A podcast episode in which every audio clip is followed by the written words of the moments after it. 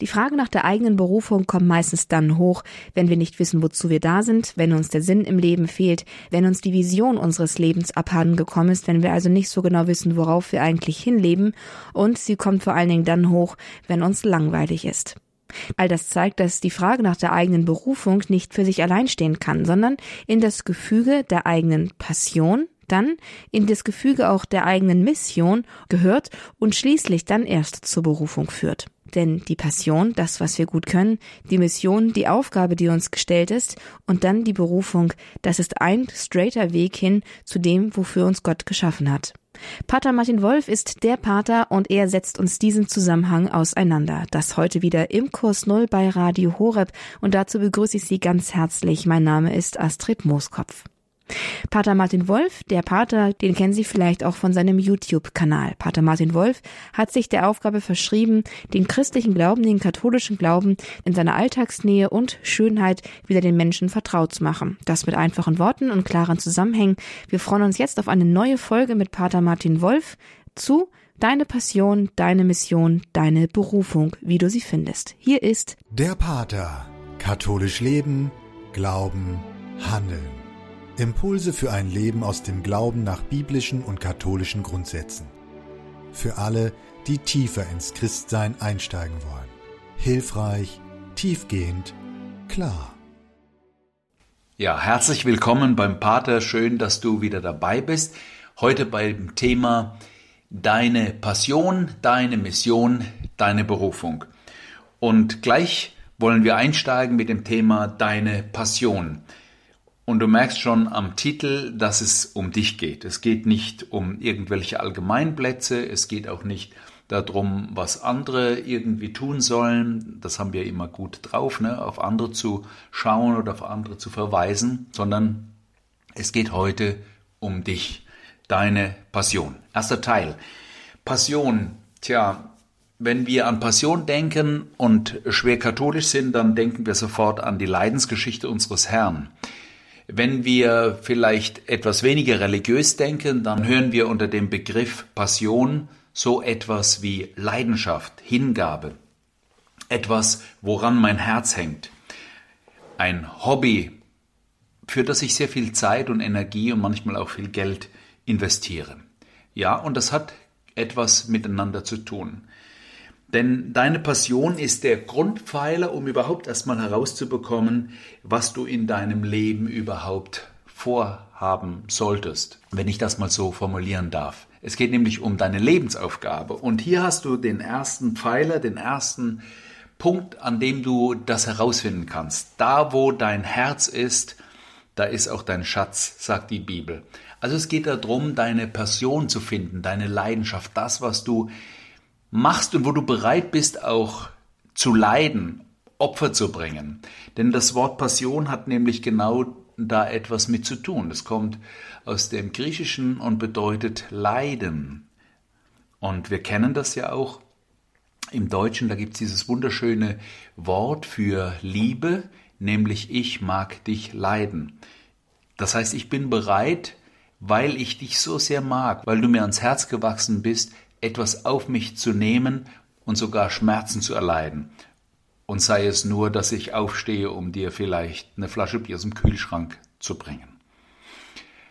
Also, Passion. Es geht um Leiden und Hingabe und hier sind wir bei einem wichtigen Punkt, den wir moderne Menschen, vor allem im Westen, immer mehr vergessen haben und viele Eltern auch nicht mehr ihren Kindern beibringen geschweige denn, dass das noch ein Thema in Predigten wären und wo sozusagen Generationen geprägt würden, nämlich, dass es darum geht, im eigenen Leben Opfer zu bringen. Heute sind wir ja so einer Spaßgesellschaft. Ich will mich da auch gar nicht davon dispensieren von solchen Gedanken.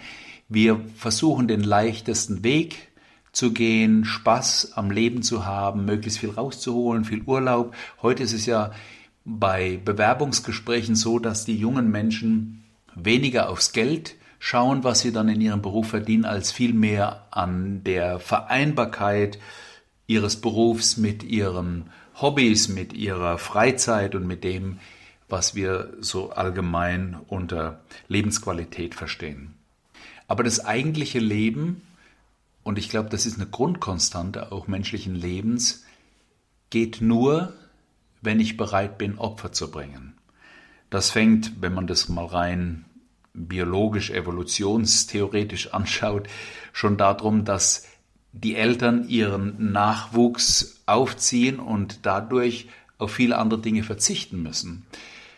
Ja, das ist tatsächlich so. Ein Kind bedeutet eben nicht nur Kosten, sondern ein Kind kostet was, vor allem die Aufgabe der Bequemlichkeit.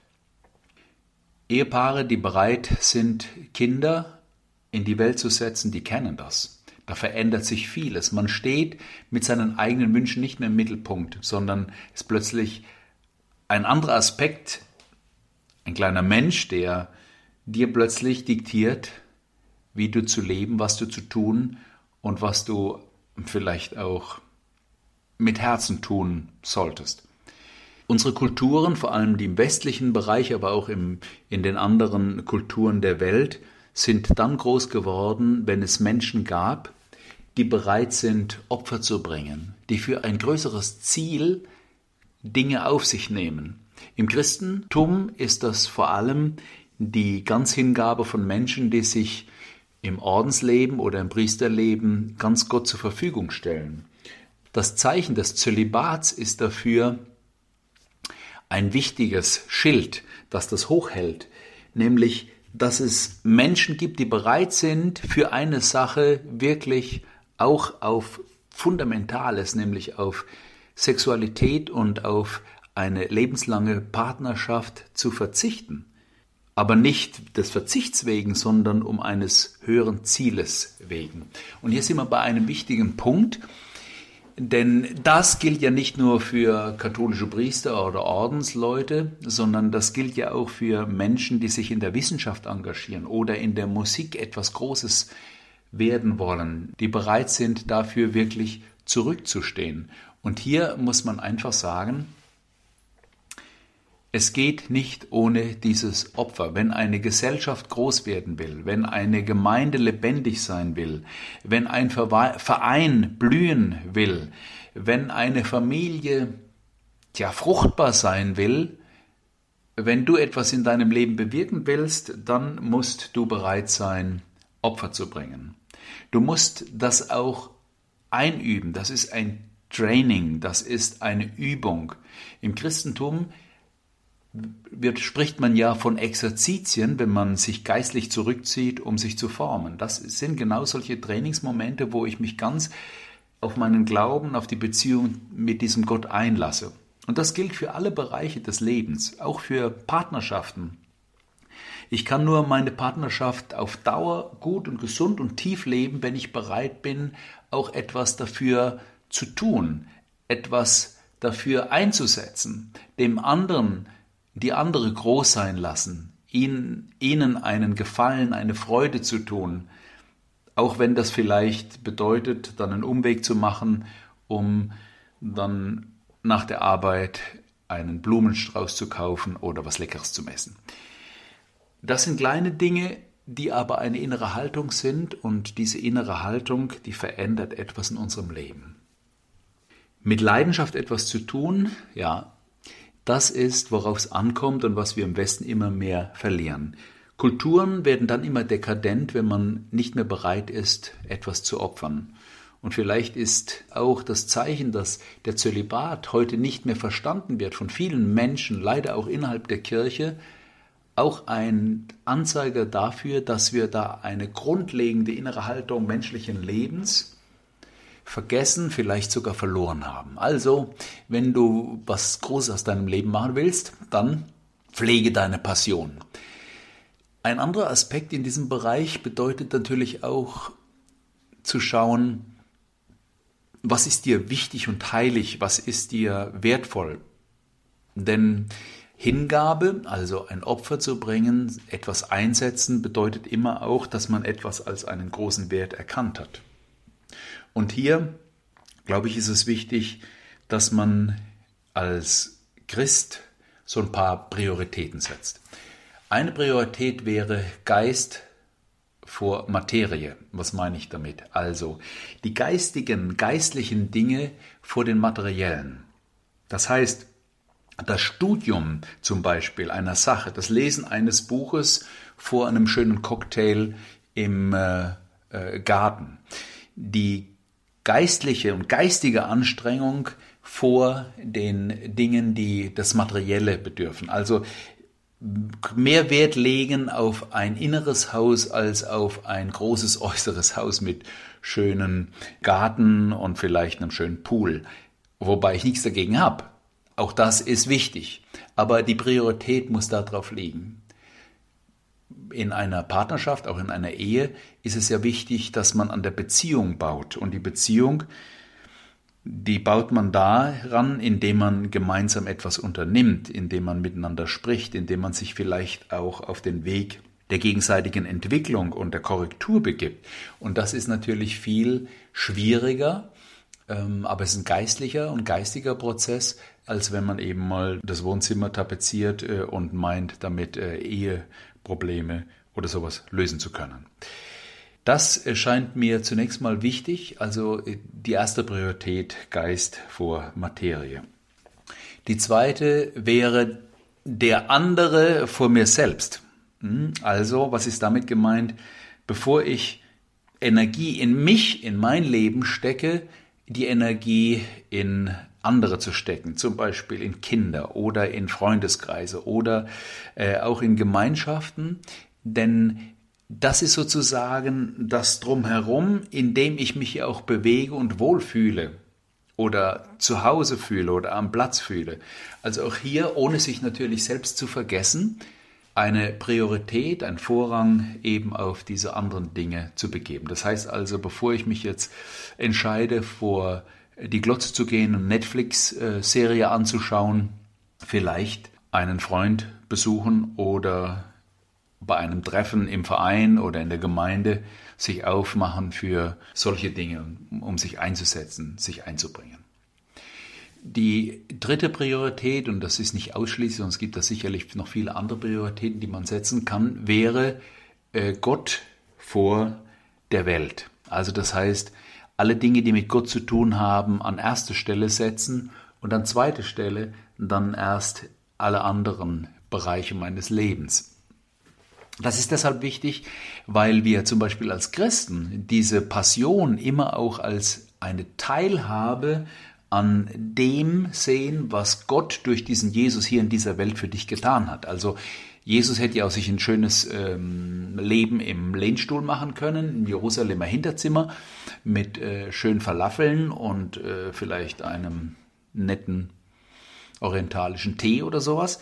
Äh, nein, er ist den Weg des Leidens gegangen, also er hat für dich gelitten, er hat geopfert, sein Leben geopfert für dich damit du Leben, ewiges Leben hast und frei wirst von Sünde. Und das bedeutet ja nichts anderes, wenn du Dinge aus Passion, aus Leidenschaft machst, dass du sozusagen diesen Jesus imitierst. Das ist quasi das, was wir Christen Nachfolge nennen, dass wir äh, sozusagen diesen Jesus imitieren in unserer Zeit, in unserem Leben, mit unseren Fähigkeiten. Wir müssen da kein Kreuz tragen äh, und nach auf den Golgotha gehen, um gekreuzigt zu werden, aber mit Leidenschaft Dinge zu machen, bedeutet natürlich, ähm, für das Leben einzustehen und das Leben für sich selbst und für andere zu erwarten. Also das scheint mir auch wichtig und da wird es ganz konkret, ja, also zusammen mit der Familie oder Freunden eben am Sonntag in die Messe gehen äh, und erst dann vielleicht einen Ausflug an den Strand machen. Jeden Tag den Tag zu beginnen mit einem Gebet, um sozusagen diese Beziehung zu dem da oben zu pflegen. Das bedeutet natürlich auch, und das ist schon auch wichtig zu wissen, dass ich mich, hm, wie soll ich sagen, schon auch aus dem Bett quälen sollte, um mir vielleicht zehn Minuten länger Zeit zu nehmen am Tag und diese zehn Minuten zu investieren in eine gute Beziehung mit diesem Herrgott, dem wir alles verdanken, unser Leben, unser Wille, unser, unseren Charakter und vielleicht auch das, was wir dann später am Ende, diese Lebensaufgabe oder auch Mission oder Berufung unseres Lebens nennen. Na, und das waren jetzt ein paar Gedanken zu deiner Passion. Mich würde freuen, wenn du vielleicht mal darüber nachdenkst, auch mit deinen Freunden oder mit deiner Familie oder mit einem Vertrauten. und einfach mal äh, überlegst, was ist denn eigentlich deine Passion? Woran hängt dein Herz? Woran hängt auch dein Geldbeutel, ja? Woran äh, hängt dein, dein Zeitmanagement? Vielleicht hilft es auch mal einfach aufzuschreiben. Das bedeutet nicht, dass du sofort äh, immer klar hast, dass das, was du tust, auch deine wirkliche, eigentliche Passion ist, aber vielleicht hilft dir das doch mal ein bisschen näher zu kommen. Pater Martin Wolf als der Pater bei Radio Horeb im Kurs Null spricht über deine Passion, deine Mission, deine Berufung. Deine Passion, das war eben das Thema. Gleich geht's weiter nach einer kurzen Musikpause mit Pater Martin Wolf und dann stellen wir uns die Frage, was ist eigentlich meine Mission und was hat sie mit dem, was ich gut leiden kann, eigentlich zu tun?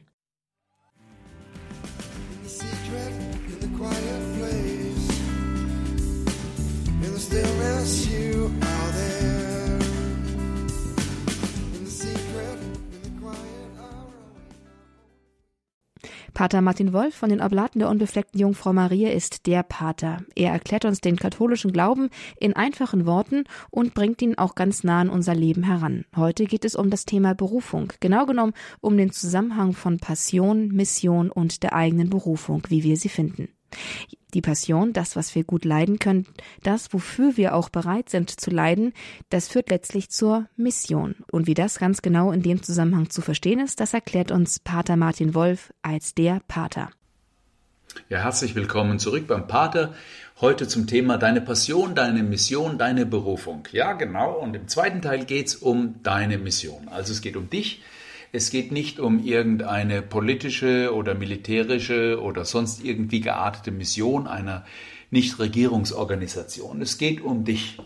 Und hier haben wir gleich wieder bei diesem Wort Mission etwas, was wir verstehen müssen, denn hier gibt es wieder so unterschiedliche Vorstellungen. Wenn wir Mission hören und christlich eingestellt sind, dann denken wir sofort an Menschen, die den Glauben mit dem Kreuz in der Hand anderen Menschen überbringen wollen oder sie vielleicht überreden wollen, auch Christ zu werden oder so irgendwie was. Mission, also dieser Missionsbegriff in, diesem, in dieser Beziehung ist ein Begriff, der von vielen Menschen heute kritisiert wird, vielleicht sogar auch abgelehnt wird, sogar innerhalb der christlichen äh, Gemeinschaften und Kirchen. Daneben gibt es eben ein anderes Verständnis von Mission, das wir vor allem aus politischen Zusammenhängen kennen, nämlich ein Auftrag, der von irgendeiner Organisation, ob es jetzt die EU ist oder sonstige politische Organisationen, ausführen, um irgendetwas in dieser Welt zu bewirken. Und hier sind wir schon näher dran an dem, um was es hier im zweiten Teil geht, nämlich Mission heißt, wenn man auf das lateinische Wort Missio schaut, Sendung. Also man wird geschickt, man bekommt einen Auftrag. Das ist die eigentliche Frage. Was ist deine Mission? Was ist dein Auftrag? Was ist deine Sendung für diese Welt? Und damit meine ich jetzt nicht gute Sendungen bei Radio Horeb, sondern eine Sendung in dem Sinn, dass du etwas für diese Welt machen willst, damit diese Welt etwas besser wird. Also was ist dein Beitrag, den die Welt braucht, um besser zu werden? Das ist eine wichtige Frage, denn uns muss ganz klar sein, wenn wir an einen Gott glauben, der alles in der Hand hält und für den nichts zufällig ist, dann hat dein Leben ja auch irgendwie eine Richtung, einen Sinn und Gott hat etwas mit dir vor. Das heißt, er gibt dir das, was du brauchst, um einen Auftrag in dieser Welt zu erfüllen. Das können charakterliche Eigenschaften sein, das können intellektuelle Eigenschaften sein, das können handwerkliche oder sonstige hm, Fähigkeiten sein, die du vielleicht über deine Familie, vielleicht auch durch Interesse erstmal hast und dann vielleicht auch durch Ausbildung oder durch Praxis vertiefst und verfeinerst.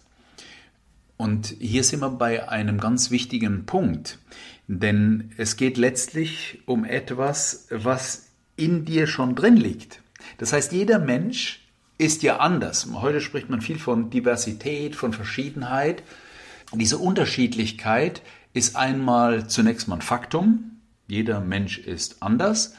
Aber diese Unterschiedlichkeit hat auch sozusagen eine Zielrichtung, nämlich eine Zielrichtung für das Ganze. Es geht nicht nur darum zu sagen, wir sind halt unterschiedlich, sondern diese Unterschiedlichkeit ist aus göttlicher Sicht sozusagen etwas, was in dieser Welt gebraucht wird, damit sich das alles zu einem Großen und Ganzen ergänzt. Ja, deswegen ist bei dieser Frage nach der Diversität immer die Frage nach der Einheit wichtig.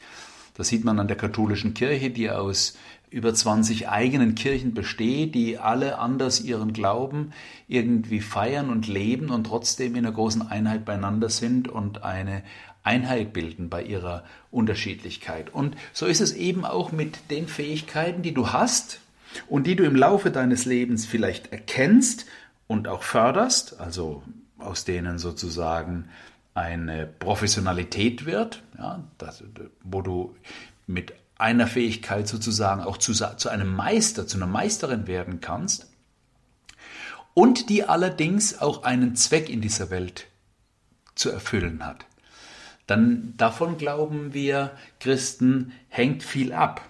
Paulus sagt das an einer Stelle, wo er sagt, äh, es gibt viele Geistesgaben. Die, einen in der Gemeinde, die haben die Gabe ähm, de, des Redens, des Zuhörens, des Heilens, äh, der prophetischen Rede und so weiter. Äh, aber alles ist eben im Blick, alles ist eben im Blick auf die Gemeinde, auf das große Ganze. Man könnte dann, wenn man das jetzt nicht so christlich äh, eng führen will, auf die Menschheit sozusagen äh, ausbreiten. Alles hat sozusagen auf dieses Große und Ganze hinaus gesehen einen Zweck. Und ich glaube, das ist etwas Wesentliches, äh, um zu verstehen, warum du hier in dieser Welt bist. Also mit deiner Fähigkeit kannst du etwas bewirken. Wisst ihr, es, es gibt nichts Schlimmeres, als wenn Menschen auf der Welt sind und nicht wissen, was sie tun. Ich kenne Menschen, die sich möglichst früh zur Ruhe setzen und dann in einem, wie die Italiener sagen, dolce far niente, also in einem süßen Nichtstun, den Rest ihres Lebens verbringen. Ähm, und irgendwie gibt es bei denen, die ich so kenne, dann keinen Beitrag fürs Leben. Also für das Leben anderer oder irgendwie sowas. Oder ist es ganz wenig, das ist sehr, sehr reduziert. Und ich frage mich dann immer, langt dir als Mensch das eigentlich, sozusagen, dass es dir gut geht und du mit dir zufrieden bist mit, und deine Fähigkeiten, zum Beispiel wenn du gut singen kannst, eben unter der Dusche frühmorgens nur für dich ausgeübt wird und ansonsten keiner damit erfreut wird? Ich glaube, dass es in unserem Menschsein liegt, dass wir ähm, sozusagen über unseren inneren Schweinehund hinweg ähm, uns, uns einsetzen. Also wirklich die Fähigkeiten, die wir haben, nicht nur einfach haben, sondern sie auch perfektionieren, vervollkommnen und sie einbringen. Und da gibt es natürlich Menschen von ihrem Typ her, die sind bereit, natürlich alles Mögliche einzubringen. Ja, die, die, die äh, stellen sich auch auf den Marktplatz und singen vielleicht äh, eine, eine schöne Opernarie oder sowas. Äh, und andere, die vielleicht eher zurückhaltend sind äh, und sich schwer tun, auch ihre Gaben mit einzubringen. Aber ich glaube, egal wie es ist, ähm, jeder Mensch kann etwas in sein Leben einbringen. Jeder Mensch kann etwas mit seinen Fähigkeiten bewirken. Und ähm, wenn Menschen die Gabe haben, zuzuhören, dann ist das natürlich auch eine Gabe, die gebraucht wird, weil es gibt Menschen, die äh, vielleicht dann ein gutes Leben führen können, wenn es Menschen gibt, die ihnen wirklich zuhören. Ja? Und wenn andere vielleicht etwas einbringen können, indem sie Leader sind, also so Alpha-Tierchen, die etwas bewirken, andere mitziehen, dann ist das auch etwas. Aber das sind nicht die besseren als die, die nur an der zweiten Stelle sehen, stehen, sondern sie sind ein Teil eines großen Mosaiks, das dann irgendwann die Welt, die Menschheit, die, die Kirche, eine Gemeinde oder ein Verein oder was auch immer gibt. Und deswegen scheint mir das wichtig, dass du einfach mal drüber nachdenkst, was ist denn eigentlich deine Mission? Ja. Und dann gibt es Menschen, die dann davor Angst haben, die das vielleicht sehen, aber die Angst haben, das zu tun, die sagen dann Mission Impossible, das ist ein unmöglicher Auftrag, ich kann nicht. Mit der Hilfe Gottes können wir alles. Das ist unsere Überzeugung. Äh, mit meinem Gott überspringe ich Mauern, sagt äh, der Psalm. Ähm, ja, mit, mit diesem Gott äh, ist sehr viel möglich. Und wenn ich es nicht allein kann, dann vielleicht mit anderen.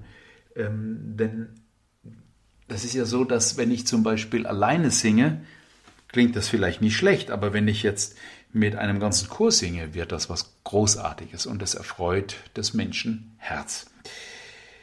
Also deine Mission, dein Beitrag. Ich ähm, kann dir nur raten, dass du tatsächlich äh, da dran bleibst und wirklich auch mutig bist, ähm, da wirklich deine Mission zu erkennen, deine Fähigkeiten wirklich zu vervollkommnen und dann auch einzubringen. Ich glaube, das war der amerikanische Präsident John F. Kennedy, der mal gesagt hat, frag nicht, was das Land für dich tun kann, sondern frage, was du für dieses Land tun kannst. Und ich glaube, das ist so ein Spruch, der für uns Christen auch gilt. Ja? Frag nicht, was die Kirche, was deine Familie, was dein Vorgesetzter, was der Pfarrer, was was ich wer für dich tun kann, sondern stell dir die Frage, was kannst du für deine Familie, für deinen Verein, für deine Pfarrgemeinde, für die Weltkirche, für wie auch immer tun kannst. Und da gibt es immer wieder Leute, vor allem auch junge Leute, die Idealisten sind, Menschen, die sich einsetzen und dann meinetwegen fürs Klima oder sonstige Dinge auf die Straße gehen, etwas bewirken wollen. Manchmal macht man auch Fehler, manchmal ist es übertrieben, manchmal findet man nicht die richtige Art. Aber ich sage euch, eine Geschichte ist immer die schlimmere, nämlich nichts zu tun. Wer etwas tut, der macht Fehler. Das habe ich in meinem Leben immer wieder getan. Aber Fehler kann man auch korrigieren, dafür kann man sich entschuldigen. Aber wenn man nichts tut, dann macht man vielleicht keinen Fehler, aber man bewirkt auch nichts und es ändert sich nichts, nicht nur für die anderen, auch für mich nicht. Und deswegen, also nur Mut, christliche Seele, mach Fehler, bring dich ein. Mit der Zeit wirst du lernen, wirst du auch ins Maß kommen, wirst du miteinander mit anderen auch sehen, was wirklich zum Heil und zum Wohl aller dient. Also, deine Mission, dein Beitrag, den die Welt braucht, um besser zu werden.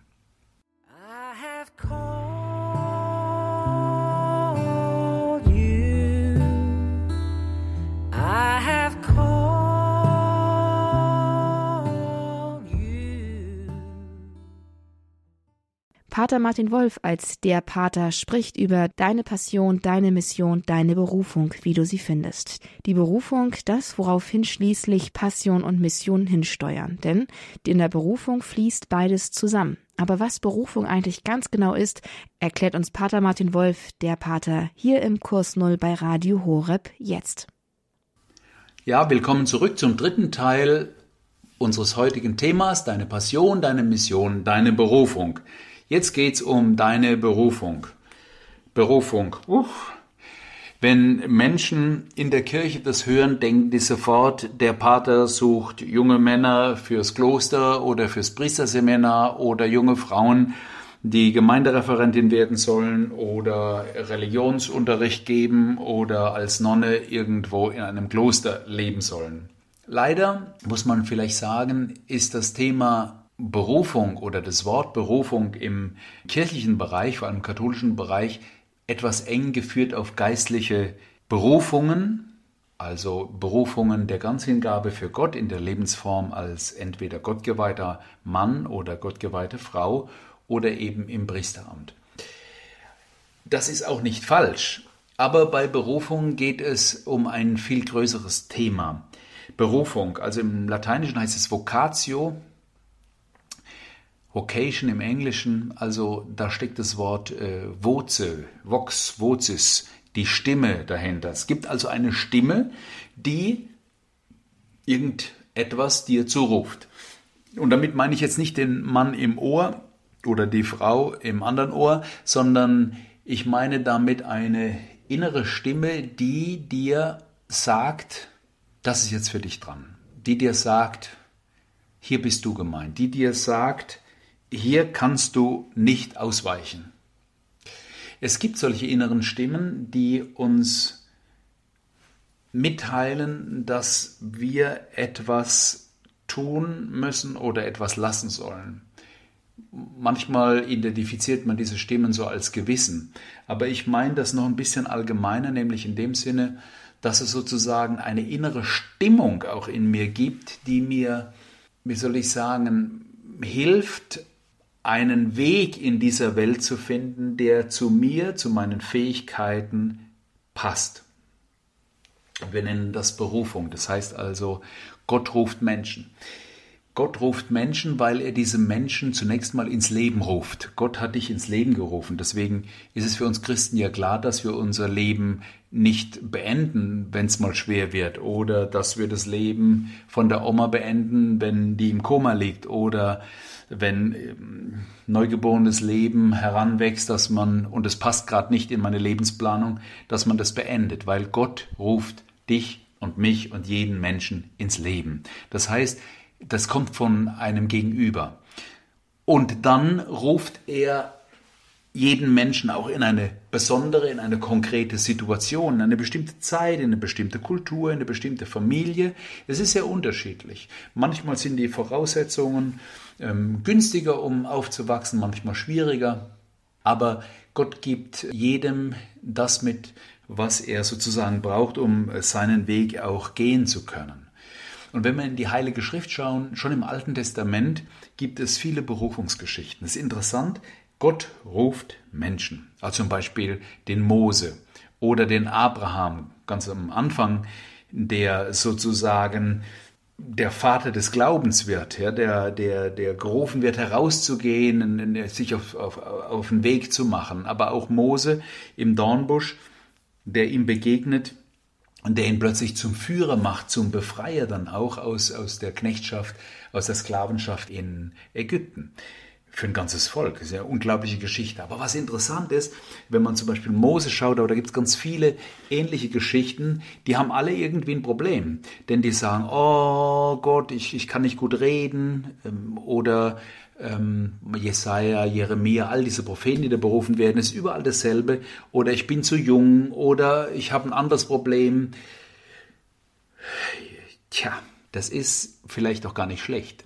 Wenn Gott Menschen ruft, ist es eigentlich ganz natürlich, dass es zunächst mal ein bisschen Angst macht. Also Leben macht zunächst mal Angst. Ne? Also wenn, wenn ich mal so die Kindheitsphase hinter mir habe und merke plötzlich, ups, Leben fordert ja was von mir, dann, dann kann ich da schon vielleicht auch Respekt vom Leben bekommen. Und vielleicht auch, wenn ich Dinge erkenne, hm, sagen, hier habe ich ähm, wirklich Vorbehalte, ja. Und interessant ist, Gott nimmt diese Vorbehalte ernst. Ne? Es gibt an keiner Stelle in der Heiligen Schrift, das kann man auch schön durchschauen, vom Alten bis zum Neuen Testament, ähm, so Momente, wo, es dann heißt, ja, jetzt ähm, mach dich nicht so hin, äh, das kriegen wir schon hin irgendwie, sondern Gott nimmt diese äh, Einwände ernst und er mm, bei Mose zum Beispiel ist es Aaron, sein Bruder, den der zur Seite gestellt wird, weil er einfach besser reden kann und so weiter. Also er, er, er hilft und gibt da Hilfestellungen.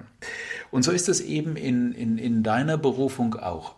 Berufung heißt, dass du die Begabung, Fähigkeiten, die Gott dir gegeben hat, einsetzt, um in diesem Leben eine besondere Entscheidung zu treffen.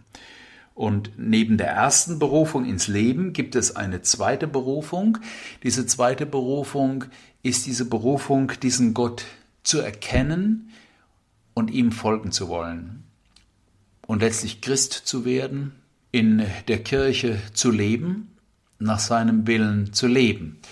Also das heißt, er ruft dich nicht nur ins Leben, sondern er will mit dir eine Beziehung, er will mit dir eine Freundschaft. Deswegen ist das Schlimmste, was du tun kannst, äh, aus Frust gegenüber anderen oder wie auch immer aus der Kirche auszudrehen. Ich will mit diesem Laden nichts mehr zu tun haben, weil es letztlich nicht um den Laden oder die Kirche geht, sondern es geht um den, der dich ruft. Das ist nämlich dieser Gott. Und er ruft dich in eine Glaubensgemeinschaft. Und, und da ist es wichtig einfach, dass du diese Berufung erkennst und ihr folgst. Und Gott gibt immer wieder dir die Möglichkeit, Ja zu sagen, zu deinem Leben Ja zu sagen. Es gibt Menschen, die können nicht Ja sagen zu ihrem Leben. Das ist, das, da wird das Leben ganz, ganz schöne Last, das wird schwierig. Aus welchen Gründen auch immer.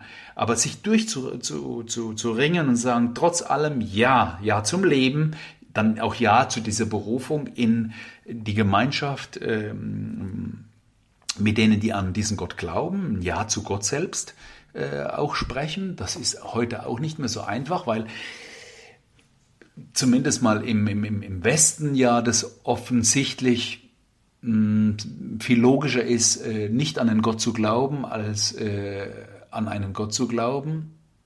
Und da, muss, da gehört heute auch eine Entscheidung dazu. Gott sei Dank auch, kann ich sagen. Denn dadurch hoffe ich, werden Christen überzeugender in Zukunft. Dann der dritte Schritt der Berufung heißt dann eine Entscheidung für eine konkrete Lebensform. Und damit meine ich jetzt nicht den Beruf, weil der Beruf ist nochmal was anderes.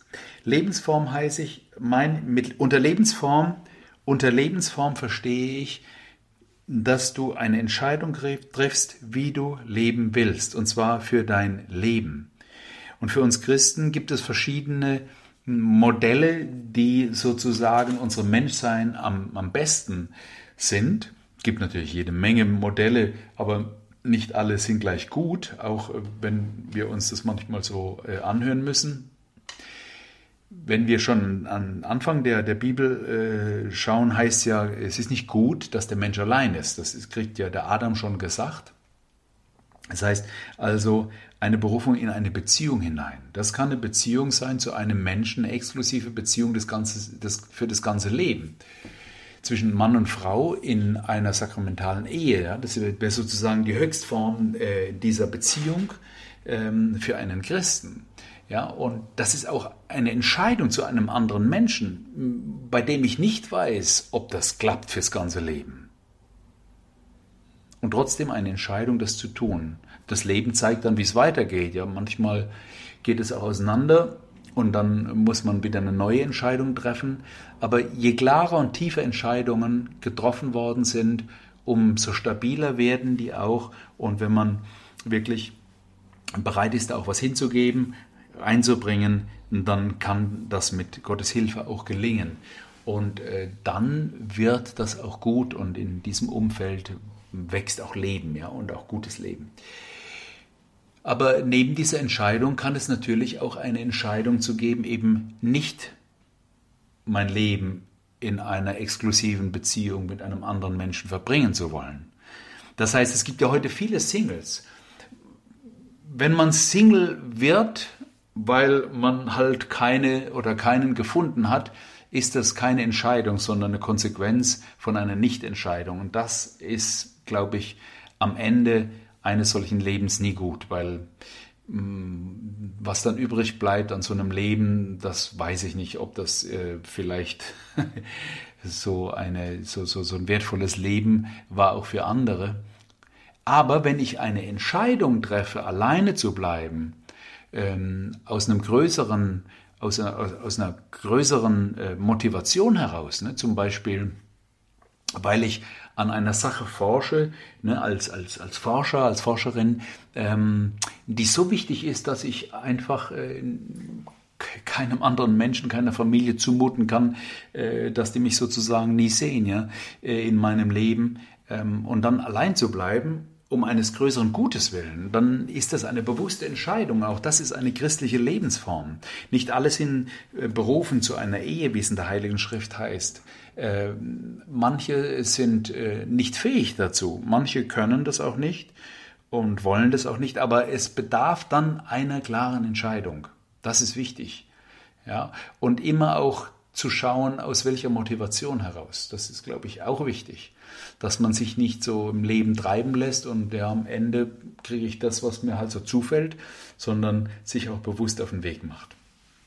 Und dann gibt es eben auch im christlichen Bereich diese Lebensform eines, einer, einer, eines gottgeweihten Lebens, in dem ich mich als Mann oder als Frau diesem Gott ähm, hingebe, um für ihn ganz zu leben und dann äh, sozusagen für das Reich Gottes äh, auf Ehe zu verzichten. Der Zölibat ist ja keine Erfindung der Kirche, wie man manchmal so hört, das ist ja ein Schmarren, sondern es geht auf Jesus selbst ja zurück, um des e Himmelreiches Willen ähm, ehelos zu sein. Das, auch das ist eine Entscheidung, eine Entscheidung, entweder als gottgeweihte Jungfrau oder in einer äh, Ordensgemeinschaft äh, oder in einem Säkularinstitut äh, oder in neuen Formen geistlichen Lebens ähm, zu leben oder auch als Eremitin oder als Eremit, auch diese Form gibt es, ähm, oder in der Form der Witwenschaft, sich sozusagen nach dem Tod des Partners oder der Partnerin ähm, diesem Gott zu schenken. Das ist äh, eine Form, die aus der alten Kirche noch kommt und ganz bewusst diese Berufung zu leben. Und dieser, dieser, dieser geistliche Weg ist eben auch einer, der, ähm, der für Menschen äh, vorgesehen ist, äh, die mutig sind und die Gott zu äh, diesem Leben führt und ruft. Neben diesen jetzt nur mal grob skizzierten äh, Wegen, die es gibt, gibt es natürlich ganz verschiedene äh, Wege. Hm. So viele Wege wahrscheinlich, wie es Menschen gibt. Ähm, wichtig bei dieser Sache ist eben immer zu schauen, ähm, hilft die mir in meinem Leben tiefer zu Gott zu kommen, mehr für die Welt zu tun, aus dem, was Gott mir mitgegeben hat, das Beste zu machen. Äh, also nicht Erfolg zu haben, ne? Erfolg ist ja keiner der Namen Gottes, wie Martin Buber schon mal gesagt hat, sondern, sondern zum Segen zu werden. Für mich persönlich, das ist so auch mein Prämizspruch, ähm, du sollst ein Segen sein, ist das so was Grundlegendes. Also äh, für mich ist das ein, eine Kategorie, also ein, wie soll ich Ihnen sagen, ein, ein, ein, eine Messlatte, an dem sich mein Leben zeigt, ob mein Leben zum Segen wird für andere oder zum Fluch oder zur Last für andere. Und dann stimmt irgendwas nicht mit meiner Wahl äh, oder mit meiner Umsetzung, mit, mit meiner Verwirklichung dieser Wahl. Also insofern denke ich, ist, äh, ist das wichtig zu verstehen. Es gibt neben dieser Berufung ins Leben, neben dieser Berufung Gott zu kennenzulernen, ihn zu folgen und neben dieser Berufung in eine konkrete Lebensform, dann nochmal die konkrete Form in der Berufung, eine Berufung in der Berufung. Das heißt, es kann sein, dass du als Priester, als Ehemann, als hm, alleinlebende Frau eine Entscheidung triffst, um etwas in deinem Leben zu verwirklichen, das wir in der Regel mit dem Wort Beruf benennen. Und Gott sei Dank gibt es im deutschen Jahr dieses Wort Beruf, da steckt das Wort Berufung ja noch drin. Und es ist schade, wenn man eben nur vom Job redet, weil eine Arbeit ist mehr als ein Job.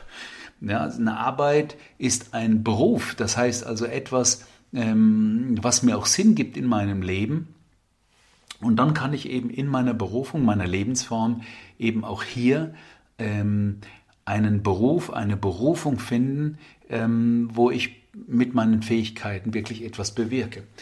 Und im Idealfall, ich weiß natürlich, dass die Welt nicht ideal ist, und dann muss ich nur auf mein eigenes Leben schauen oder wenn ich Beichte höre, kriege ich das ja auch mit, dass viele Dinge eben nicht ideal sind, bei keinem.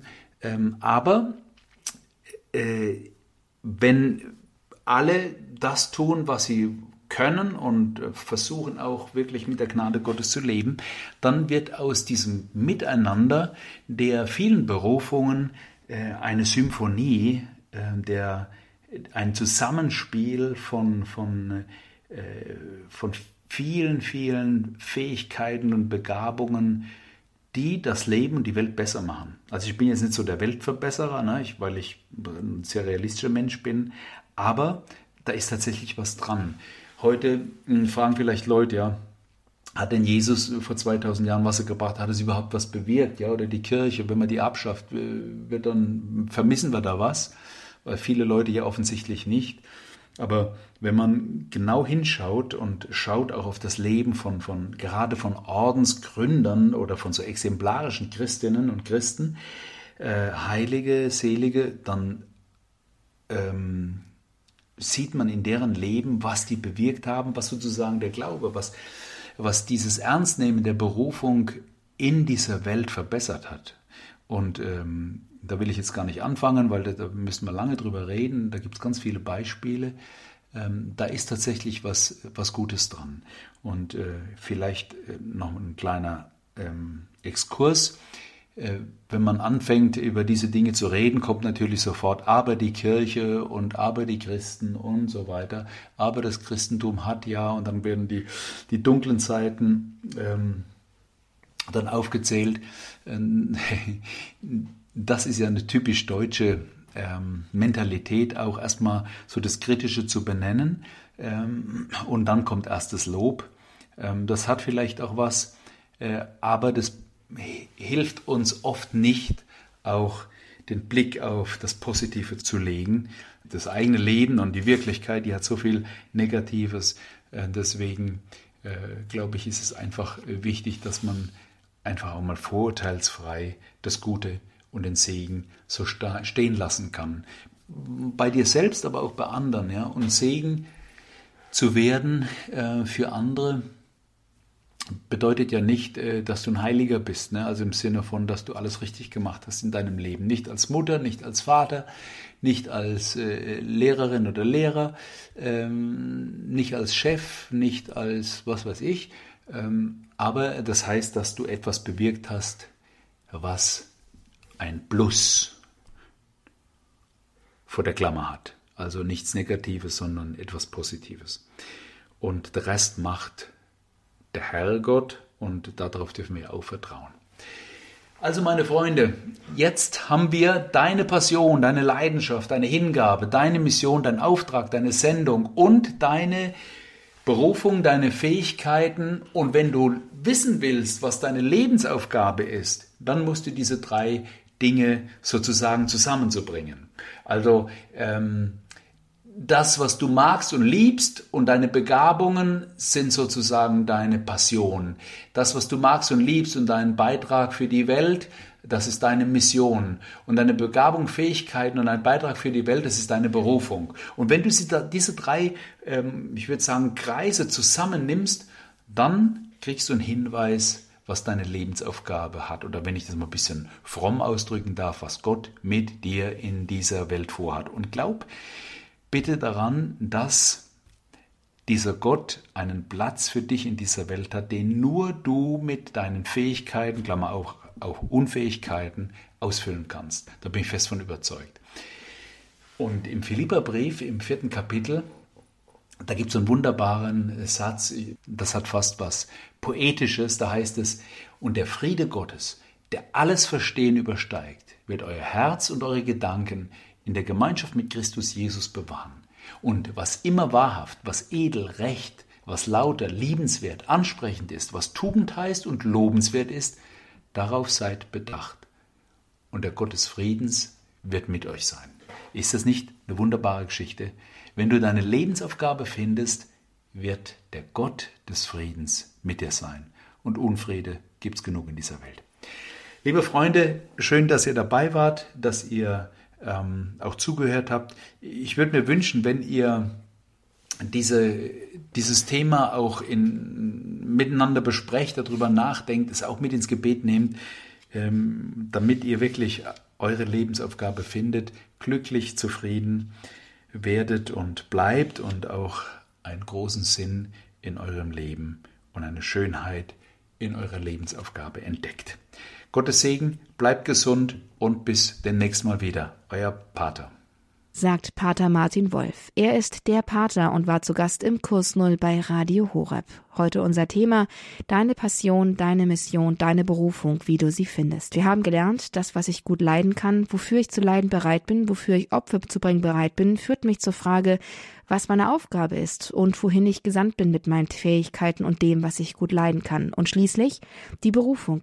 Sie ist es dann, wo Gott Initiative ergreift. Es ist die Stimme, die mich trifft und die mich ruft, das, was ich gut kann und was ich gut leiden kann und den Ort, an den ich gestellt bin, wohin ich gesandt bin, dann als persönliche Antwort auf den Ruf Gottes zu formulieren. Das nehmen wir hoffentlich heute mit aus der Pater, deine Passion, deine Mission, deine Berufung, wie du sie findest. Wenn Sie es noch einmal nachhören möchten, kein Problem. Auf hore.org in der Mediathek in der Rubrik Kurs Null finden Sie das Ganze zum Nachhören. Pater Martin Wolf finden Sie außerdem auch bei YouTube. Er hat einen eigenen Channel, der Pater, wo er Glaubensinhalte auf einfache und allgemeinverständliche Art und Weise erklärt. Ein Besuch lohnt sich auf jeden Fall, auch eine Empfehlung für alle, die sich mit dem katholischen Glauben ein wenig in den Grundlagen vertraut machen möchten oder auch tiefer einsteigen möchten. Beides ist möglich mit Pater Martin Wolf auf seinem YouTube-Kanal Der Pater. Einige Sendungen finden Sie natürlich auch auf hore.org. Auch hier finden Sie Pater Martin Wolf alias Der Pater zum Anhören und zum Einsteigen in den katholischen Glauben. Mit diesem Programm und dem Programm hier live bei Radio Horeb, aber natürlich auch mit unserem reichhaltigen Podcast-Angebot wünsche ich Ihnen jetzt noch viel Freude und viel Gewinn beim Hören. Bleiben Sie uns treu, bleiben Sie mit dabei. Ich bin Astrid Mooskopf. Sie hören Radio Horeb, Leben mit Gott.